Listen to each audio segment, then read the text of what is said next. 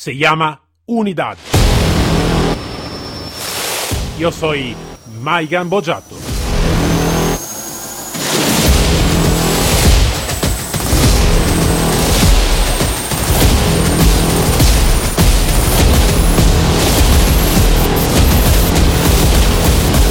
Unidad K9.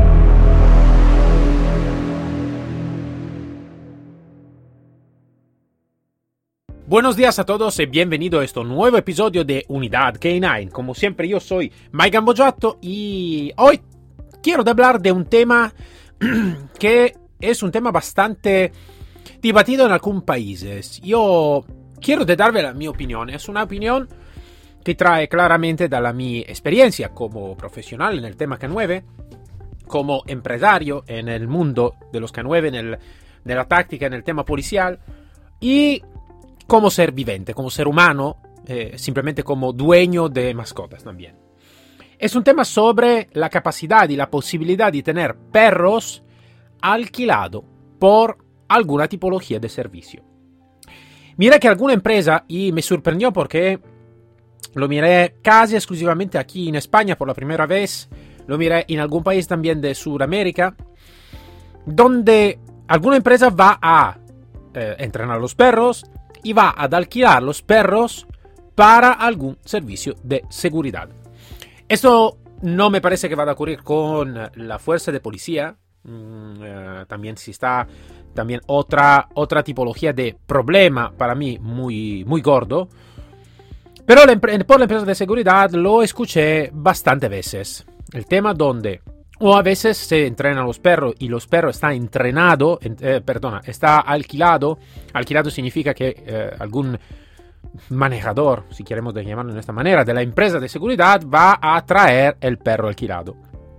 O a veces se va a alquilar el binomio. Entonces eh, la empresa de seguridad alquila o da, da, da ad alquilar el binomio completo. Entonces el perro y el manejador. También en este podemos hablar de cómo a veces algún manejador tiene más que un perro o esto a veces ocurre y a veces ocurre al contrario, significa que un perro tiene más de un manejador a según de la necesidad que se tiene en este momento. Pero vamos por, como se dice, por, por pasito, ¿vale? Pasito a pasito, como se dice. Entonces, hablamos de alquiler de perros. Ahora, yo no sé la experiencia que tenéis vosotros, el entrenamiento que habían hecho vosotros, la formación que te han hecho vosotros. Todavía yo puedo decir que yo llego da una experiencia, una formación que um, es uh, por primera vez uh, por parte más profesional, claro, porque antes cuando estaba un poquito más pequeño yo trabajaba, mmm, trabajaba, yo iba y teníamos una frecuentación con algún centro de eh, centro canino, ¿vale? Por mirar un poquito de deporte, un poquito de entrenamiento así. Pero la primera mmm, formación más profesional la tuve en, en, Italia, después en Estados Unidos de América y después he tenido muchísimo contacto también con, norte, con algún país del norte de Europa, como la Alemania, como la Francia, como mm, eh, la Inglaterra más o menos, no directamente, pero con la Inglaterra, con la Holanda, ¿vale? Y entonces yo tengo esta formación. Y en esta formación nunca escuché, sino de cuentas o cuentos de, de 50 años atrás, de alquiler de perros. De alquiler de perros significa una empresa que va a entrenar los perros por diferentes funciones, que puede ser función de seguridad, de detección o lo que sea, y después alquila el perro por, um, por alguna guardia de seguridad el perro por, no sé, por un fin de porque necesita por una tipología de servicio, de, de actividad o lo que sea. Ahora, yo vi digo, para la mia opinión, esto es un problema bastante gordo, porque yo creo que, aparte de ser una cosa de 50 años atrás en algún país donde yo, desde donde yo llego, es un problema, creo, de relación y de tener en cuenta la individualidad del perro. Me explico mejor. Eh, casi todos sabemos que por hacer un buen trabajo, antes de todo se necesita que crear una relación con el perro Por una simple cuestión, el perro no es un arma, no es una herramienta, o mejor, también es una herramienta como el policía es una herramienta. Todavía eh, atrás de, de la uniforme de policía está un ser vivente, está un ser humano en este caso. Y el ser humano, por supuesto, tiene su pensamiento, su ideología, su código moral, su código ético, tiene emociones, sentimiento, tipología de lógica diferente de otros ser, ser humano. Entonces, esto está claramente, y hablaron de manera bastante amplia, ¿no? De cuánto los otros seres viventes, como los, todos los animales, igualmente como los seres humanos, tengan lógica, pensamiento diferente, el problem solving diferente también, sentimiento, sentimiento, emociones, ¿vale? Entonces, esto la ciencia lo, lo enseñó en manera muy clara, ¿no? Que todos tenemos emociones. Me puedo decir una cosa, ejemplo, en, en, Italia en el, estaba y está todavía una ley que se llama el TULPS, el Texto Único de Pública Seguridad, ¿vale? Espero que se traduce más o menos de la misma manera. Donde um, es un código que se ha creado en la época fascista, es del 1930 más o menos como, como código, donde se habla también de las propiedades de los animales. Y los animales están considerados exclusivamente como una propiedad. Entonces, ejemplo, si uno hace un fracaso, le pueden registrar también no solo la casa, no solo el coche, no solo lo que tiene, la cuenta en el banco, pero también, también un animal doméstico. Ahora esta ley se ha cambiado, han hecho mucha, mucha, mucha lucha, ¿vale? Por, por cambiar todo esto y tener en cuenta que al menos las mascotas no se ha considerado como animal de producción de dinero, ¿vale? No lo han conseguido para todos, lo han conseguido justo para las mascotas ahora. Entonces la, una, una, las vacas, las, las ovejas y todo, todavía tengo una consideración como animal de de, producción también de dinero. Esto por la ley, no estoy hablando nada de moral, de ético, estoy hablando por la ley. Ahora, la cosa más importante es que eh, se ha cambiado todo esto y todo, también sí, claro, lo, lo, los otra tipología de animal no tiene esta, esta consideración legal, todavía sabemos muy bien como cultura que todos los animales tienen sentimiento y son ser vivente, ¿vale? de todo hecho, en toda forma, en todos los sentidos. Y si esto es verdad, yo me pregunto, ¿cómo es posible de traer un perro, entrenarlo, entonces parece como construir, ¿vale? Algún comportamiento útil por, por, por la seguridad, por la detección y todo, y después alquilar este individuo que necesita que trabajar con diferentes personas de diferente nivel de preparación, de diferente emociones, de diferentes sentimientos, de diferente actitud en el, en el momento de trabajar, ¿vale? Imaginamos que cuánto este individuo que tiene por la su historia, la su evolución, una, una, una relación fuerte con los dueños, con las personas que lo van a conducir, imaginamos por este animal trabajar con diferente manejador que lo puede ser que lo va a ver por una vez y después nunca lo va a ver. En consecuencia, también por el manejador, o, vamos a ver, entre comillas, el manejador, de trabajar con un perro que nunca ha trabajado antes, o que ha trabajado por diferentes manos, ¿vale?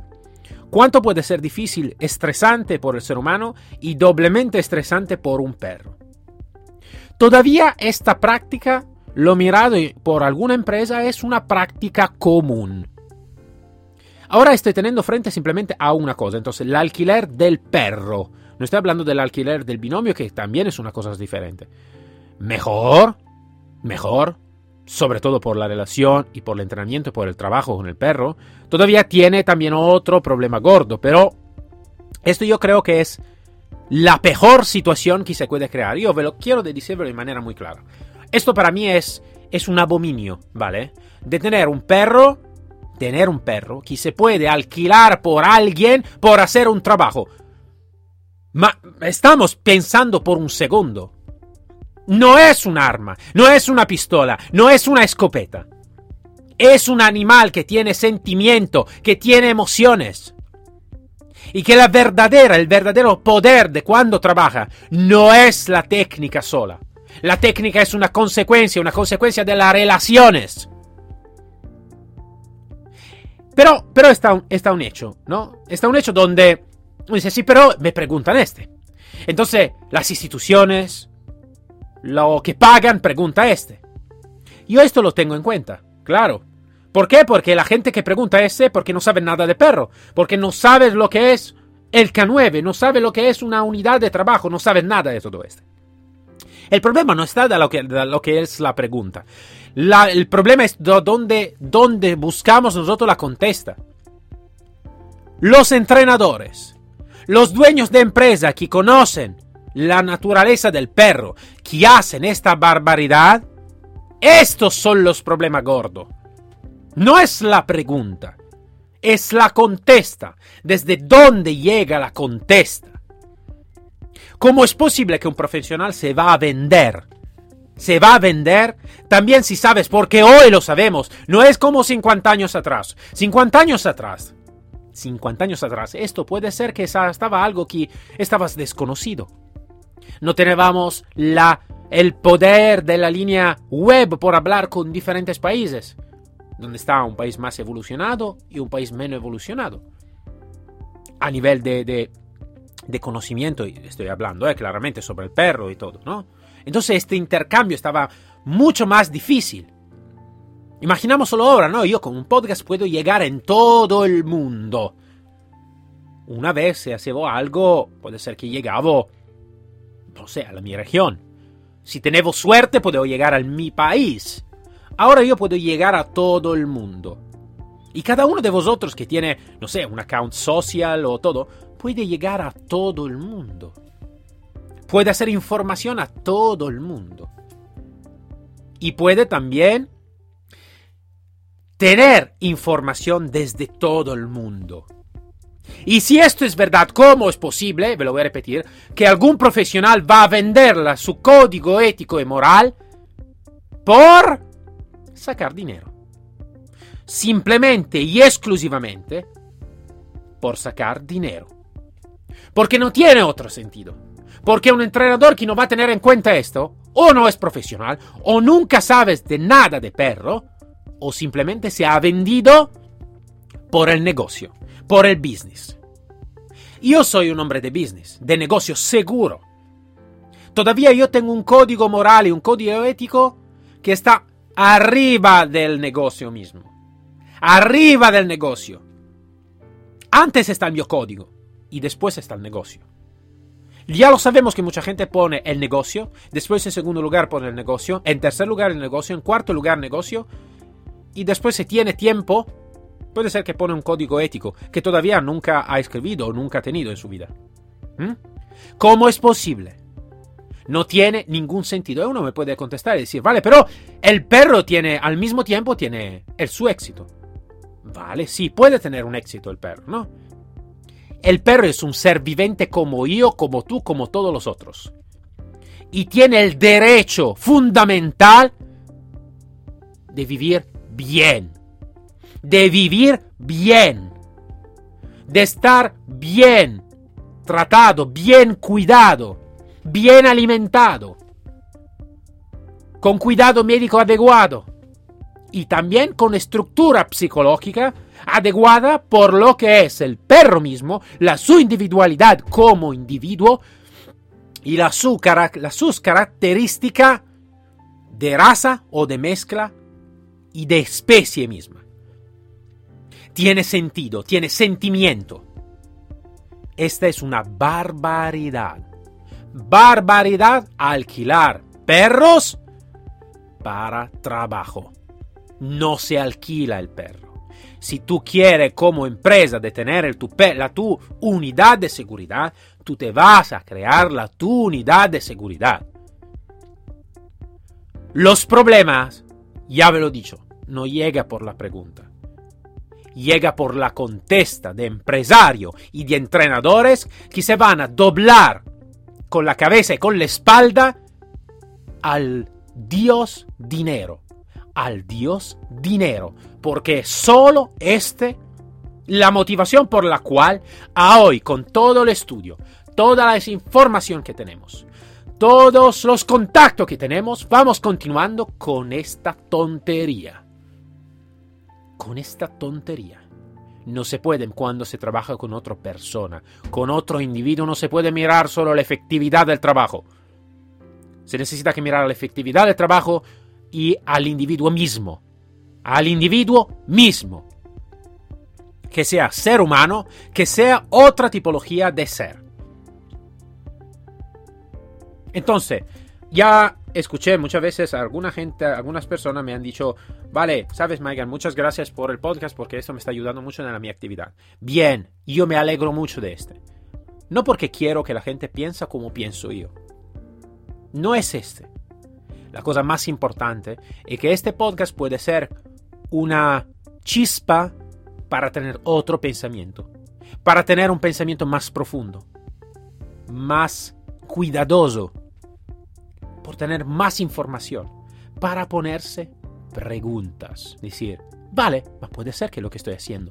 Si alquilo, si yo tengo una empresa, estoy alquilando perro, o yo quiero de alquilar un perro, puede ser que estoy haciendo una tontería.